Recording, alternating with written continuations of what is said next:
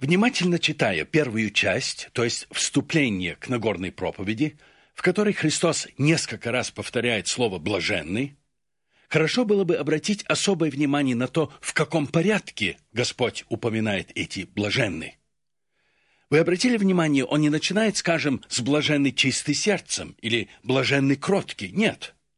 Здесь не безразличен порядок, и Господь перечисляет их в такой последовательности, что одно блаженный имеет логическое продолжение в следующем.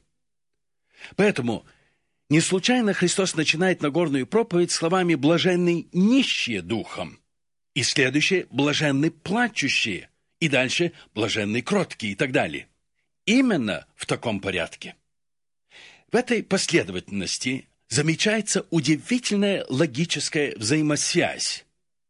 Понимаете, чтобы быть миротворцем или кротким или чистым сердцем, необходимо начать с блаженной нищие духом. И не иначе. Дорогие мои, духовная жизнь невозможна без правильного начала. Первое, что совершает с человеческой душой благодать Божья, она обращает внимание человеческой души на полное ее банкротство. В первую очередь, Дух Святой производит в нас чувство нищеты и полного ничтожества, смирение, сокрушение духа перед святым и справедливым Богом. Это первое. «Дух Господа Бога на мне», сказано было о Христе пророком Исаии, «Ибо Господь помазал меня благовествовать нищим, послал меня исцелять сокрушенных сердцем. Вот на таковых я презрю, говорит Господь, на смиренного и сокрушенного сердцем и на трепещущего пред словом моим. Именно здесь начинается благодать Божия. Блаженный нищий духом, ибо их есть Царство Небесное. Когда, видя в себе весь ужас греха и испорченность внутреннего человека, душа в горьких слезах и раскаянии начинает искать избавление. Это значит, что пришло сознание нищеты. Поэтому блаженны плачущие, ибо они утешатся, следует после блаженны нищи духом. Третий блаженный – это блаженный кроткие. До этого кротость была невозможна. Не испытав первых двух блаженной, то есть не познав себя и не скорбев о своей греховности, даже думать о кротости несмыслимо. Кротость – это прямой результат действия вселившегося в прощенного и оправданного грешника Духа Святого. Слово Божие говорит, что кротость – один из плодов Духа Святого. Следовательно, только Дух Святой способен произвести в нас кротость. Подражать кротости невозможно. Если ее нет, то ненависть, гордость и злоба рано или поздно высунут свои мерзкие головы. Только кротость может укротить дела плоти. Так что первый блаженный, нищета и плач говорят о наших недостатках, а кротость – это первый положительный результат, росток новой жизни, вызванной в человеке Духом Святым. Дух Святой, который указал грешнику на его нищету и который утешил его в момент сокрушения о соделанных грехах, приведший его к покаянию, производит в человеке теперь новую жизнь. Поэтому кротость, о которой говорит здесь Иисус, вовсе не естественное явление в человеке. Человек по своей падшей природе может быть каким угодно, но не кротким. Так что Дух Святой должен произвести кротость. Но в то же время возрожденный человек, то есть чадо Божие, должен сотрудничать с Духом Святым, чтобы этот зародыш новой жизни в нем начал расти и развиваться. В каждом чаде Божьем в потенциале есть кротость, потому что в нем живет Дух Святой. Но если я не предоставляю Духу Святому свободу действия в этой области, то ясно, что кротость во мне не проявится. О, как желательно это качество в Дитяте Божьем! Каким сильным и чудным свидетельством может быть человек кроткого духа.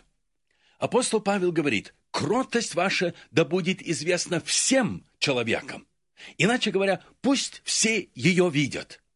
Она прославит Господа. Люди, видя твою кротость, воздадут хвалу Богу. Притом важно, чтобы она была известна и видна всем человекам. Не только в общении с теми, с кем легко быть кротким, но со всеми человеками, как с верующими, так и с неверующими, как с родными, так и с чужими. Ведь, возлюбленные, в кротости проявляется сила. Невероятная сила, сила не человеческая, а сила Божья. Мир считает кротость слабостью, но в действительности это огромнейшая сила. Кроткие, а не сильные мира сего, наследуют землю, говорит Иисус Христос. Теперь, что такое кротость? Кротость – это сила владеть собой. О Моисее сказано, что он был кратчайшим из всех людей на земле, и тем не менее он был одним из наиболее выдающихся вождей в истории человечества. Он был строгим, когда это касалось Божьей славы. Помните, как он жег золотого тельца, которому поклонялся израильский народ, стер его в прах и рассыпал по воде, и заставил израильтян пить эту воду. Святая ревность по Богу снедала его, как говорит Слово Божье. Но когда его собственное имя было в поношении, когда упреки исходили от его же брата и сестры, тогда он ни одним словом не пытался оправдать себя. Это сила, сила Духа Святого владеть собой. Слово Божье говорит, долготерпеливый лучше храброго и владеющий собою – это и есть кротость, лучше завоевателя города. А тот, который должен оправдывать каждый свой поступок и доказывать, что он прав, только подтверждает этим свою слабость что город, разрушенный без стен, то человек, не владеющий духом своим, сказано в книге притчи. Человек может иметь внутреннюю силу, но если эта сила не регулирована, не подчинена, она напоминает крепость без защитных стен. Способность владеть собою – это и есть кротость. А тот, кто не владеет своим духом, показывает свою слабость. Стены такого города песчаные – Подул ветер, и они рухнули. Но как же проявляется кротость? Если вы возьмете ваши Библии, то вы обнаружите один интересный факт, а именно, в большинстве случаев, там, где Писание говорит о кротости, она как-то связана с нашим языком. Не потому ли, что, как говорит Слово Божие о языке, что он небольшой член, но много может сделать? Язык в необузданном состоянии подобен степному пожару. Яков уподобляет его именно огню, который, будучи воспаляем от гиены, способен воспалить весь круг жизни. И слушайте, что он дальше говорит о языке. Язык укротить никто из людей не может. Это неудержимое зло. Он исполнен смертельного яда. Яков пишет эти слова верующим им, то есть языком, благословляем мы Бога и Отца, и им же проклинаем человеков. Сотворенных по подобию Божию, из тех же уст исходит благословение и проклятие. Не должно, братья мои, всему так быть. Как не подобает такое поведение человеку, называющему себя христианином? Мудр ли и разумен кто из вас? Спрашивает апостол Яков. Докажи это на самом деле добрым поведением, с мудрою кротостью. Возлюбленные, если в чем и скажется кротость, то это в укращении нашего языка, и оно должно начаться в Доме Божьем. Кротость ваша да будет известна всем человекам. Как может она стать известной миру, если мы не можем проявить ее в семье Божьей, в церкви? Отсюда мы должны начать, с Дома Божьего. Обращаясь к церкви в Колоссах, апостол Павел увещевает их, говоря, «Облекитесь, как избранные Божии, святые и возлюбленные». Облечься значит одеться. Апостол Павел хочет показать, какая одежда прилична чаду Божьему. Некоторые придают большое значение внешности, одежде. Например, тому, одевать галстук или нет. Как будто в этом заключается святость. Ношу я его или не ношу. Да, гневаться на брата или сестру позволительно, Завидовать, злорадствовать, поносить и упрекать – это допускается. Только не нарушай установленные нами нормы святости. «Облекитесь, – говорит апостол Павел, – в милосердие, благость, смиренномудрие, кротость, долготерпение, снисходя друг к другу и прощая взаимно. Если кто на кого имеет жалобу, как Христос простил вас, так и вы». Если мы думаем, что мы духовные, давайте проверим себя по Писанию, а не по установленным человеками правилам и законам. Как определяет Слово Божие духовность человека? Возьмем такой пример. Член церкви согрешил. Как с ним обращаться? Как должно духовному человеку поступать с таким братом или сестрой? Мы отлично знаем, какие меры следует предпринять в отношении отступника – но, дорогие мои, дисциплинирование без кротости не принесет желаемых результатов. Оно может еще больше ожесточить согрешившего, и его конец будет хуже, чем начало. Не поймите меня превратно. Церковная дисциплина нужна, она необходима, но пусть она всегда практикуется в духе кротости и смирения. Слушайте, как по этому поводу говорит Слово Божие. Это апостол Павел пишет верующим в Галатах. «Братья, если и впадает человек в какое согрешение, вы духовные исправляйте такого. Вы заметили, он не говорит «не судите», а «исправляйте» в духе кротости, наблюдая каждый за собою, чтобы не быть искушенными. Дорогие мои, каково наше отношение к отступнику? Например, как я реагирую к его падению? Может быть, даже с некоторым удовольствием – Ага, теперь я могу указать на его грех, на его слабость и этим показать, что, мол, я лучший христианин, чем он. Видите, в нашей власти причинить этим согрешившему брату еще больший вред. Если во мне царит Дух Христов, то мое желание будет помочь брату, помочь ему подняться, исправить его в духе кротости. Здесь апостол Павел предупреждает нас об опасности духовной гордости. Видите, духовная гордость, а это самая отвратительная гордость, человека, который, скажем, не согрешил таким явным грехом, считает обязательным напомнить согрешившему об его падении. Хорошо себе напомнить, дорогие мои, что если б не благодать Божия, то и я бы так пал – Наблюдайте каждый за собой, чтобы не быть искушенными. В другом месте сказано, посему, кто думает, что он стоит, берегись, чтобы не упасть. О, как я боюсь за тех, которые так суровы и высокомерны по отношению к согрешившему брату. Конечно же, мы ни в коем случае не должны одобрять грех. Нет, возлюбленные. Но не забудьте, что тем же судом, которым мы судим других, мы сами будем судимы. Вместо осуждения будем носить бремена друг друга и таким образом исполним закон Христов, как учит нас Слово Божье. Ничто другое, дорогие мои, так ясно не говорит о духовной зрелости человека, как кротость. Вникнем в эти слова, дорогие мои. Пусть Дух Святой глубоко запечатлит их в наших сердцах, чтобы они воистину проявились у нас на деле, а не только на языке. Снисходя друг к другу и прощая взаимно, если кто на кого имеет жалобу, как Христос простил вас, так и вы. Но кротость сказывается и в другой области жизни церкви, а именно в единстве. Можно сказать, что одна из главных причин разделения и распри в общинах – это отсутствие кротости. Апостол Петр в своем первом послании говорит, «Будьте всегда готовы всякому, требующему у вас ответа, в вашем уповании дать ответ с кротостью и благоговением». Здесь главным образом имеется в виду то, как мы должны отвечать или свидетельствовать неверующим, которые, возможно, злословят нас.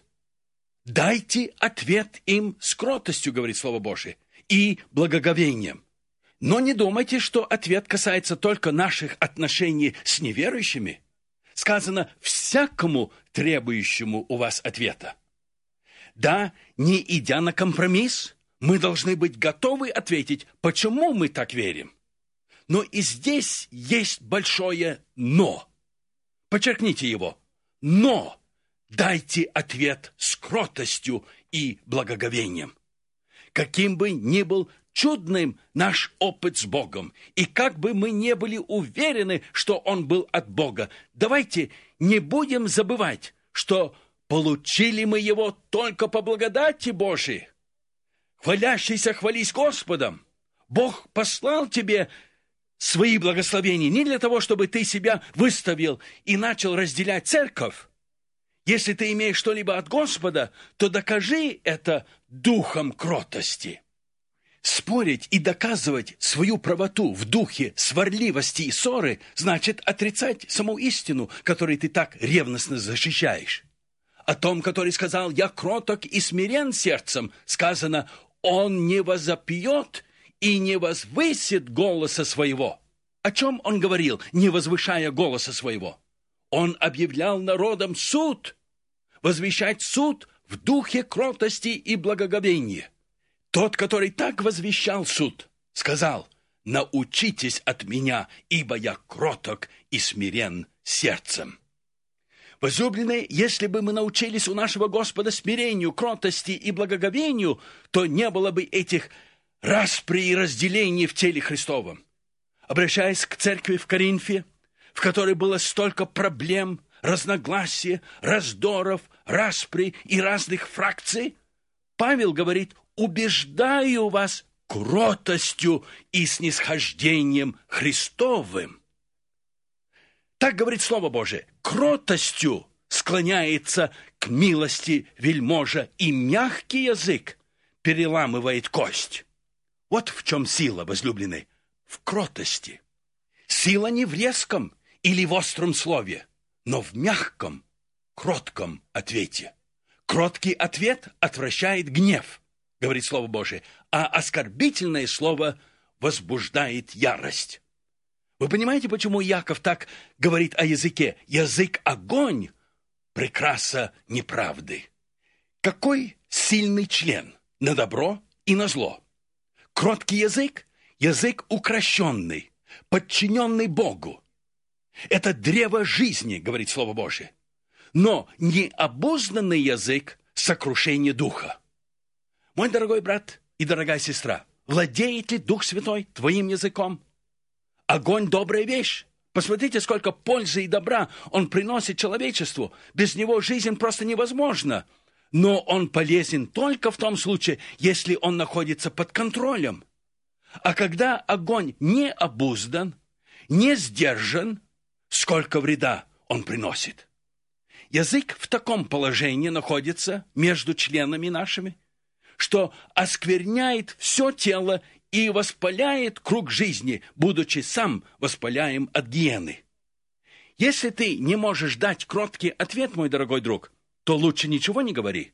Как бы ты ни был прав, слово твое, сказанное не в духе кротости и смирения, возбудит ярость, воспламенит огонь, и последнее будет хуже первого. Поступайте достойно звания, в котором вы призваны, со всяким смиренномудрием и кротостью, и долготерпением, снисходя друг к другу любовью, стараясь сохранить единство Духа в союзе мира. Возлюбленные братья и сестры, делаем ли мы это? Сколько раз можно было бы отвратить разделение, если бы мы научились кротости? Каким чудным примером в этом для нас является Авраам? Что говорит он Лоту, когда их пастухи начали ссориться между собою? Авраам проявляет инициативу. В этом проявляется его кротость. Он говорит, да не будет раздора между мною и тобою. Это он Лоту говорит. Ибо мы родственники. Если ты налево, то я направо, а если ты направо, то я налево. Иначе говоря, если нам здесь тесновато, мало места, то давайте без ссора, без раздоров, в любви разойдемся и таким образом расширим дело Божие. А паче всего сохраним единство Духа в союзе мира и этим принесем пользу для Царствия Божия. О, дал бы Господь, чтобы мы больше и больше проявляли этот дух кротости. Истинная и нетленная красота чада Божьего – это кроткий и молчаливый дух. Он драгоценен перед Богом, говорит Слово Божие. Сколько чудных обетований дано в Слове Божьем кротким. Возьмем хотя бы одно такое обетование. Каждый чадо Божий желает быть водимым Богом, не так ли? И часто возникает вопрос, как могу я узнать волю Божию в моей настоящей ситуации? Какой мне сделать выбор? Что мне предпринять? Эти вопросы волнуют многих детей Божьих. И вот, чтобы знать волю Божию, нужно быть в таком состоянии, Духа, который позволяет Богу руководить нами. Слово Божье говорит, что Господь направляет кротких к правде и научает кротких путям своим. Значит, лучше всего вначале сосредотачиваться на кротости, и тогда легче будет узнать волю Божью. Тогда воля Божья будет ясна. Кротким, Господь говорит – вразумлю тебя, наставлю тебя на путь, по которому тебе идти, буду руководить тебя, око мое над тобою. А упорствующий уподоблен несмысленному лошаку, которого нужно обуздывать уздою и удилами, чтобы он повиновался. Ведь ясна разница, не так ли? Для кроткого достаточно ока Господня. Оно его ведет. А для упорного нужны удила. Много еще следовало бы сказать на эту тему, но пусть Дух Святой сам запечатлит в наших сердцах слова прочитанного текста, слова, сказанные нашим Господом, блаженны кроткие, ибо они наследуют землю. Однако нашу сегодняшнюю беседу я бы хотел закончить словами нашего Господа, сказанными им в другом случае. Они касаются и детей Божьих, и тех, кто еще не познал Его. «Придите ко мне, — говорит Господь Иисус Христос, — все труждающиеся и обремененные, и я успокою вас. Возьмите иго мое на себя и научитесь от меня, ибо я кроток и смирен сердцем, и найдете покой душам вашим. Ибо иго мое благо, и бремя мое легко». Для чада Божьего, который принял Иисуса Христа – это призыв Спасителя научиться у него кротости. Он обещает покой. Какое чудное обетование в мире, терзаемом враждой и ненавистью, покой Христовый. Душа может иметь мир Иисуса Христа. «Мир мой даю вам», — говорит Христос. Кому? Кротким. «Мир мой даю вам не так, как мир дает, я даю вам». Сие сказал я вам, чтобы вы имели во мне мир. В мире будете иметь скорбь, но мужайтесь, я победил мир. Разве это не чудное обетование? А может быть, ты, мой дорогой друг, думал, что случайно настроил свой приемник на эту волну и чувствуешь, что-то тяготит тебя, какое-то бремя. Это бремя твоего непрощенного еще греха, мой друг. Приди сейчас к Иисусу Христу, и Он снимет с тебя это бремя. Скажи Ему все – Исповедай ему свой грех, и он очистит тебя и простит тебе. Ты найдешь покой твоей душе в нем. Не откладывай этого важнейшего из всех решений, но прими его сейчас. Пусть сам Дух Святой поможет тебе в этом.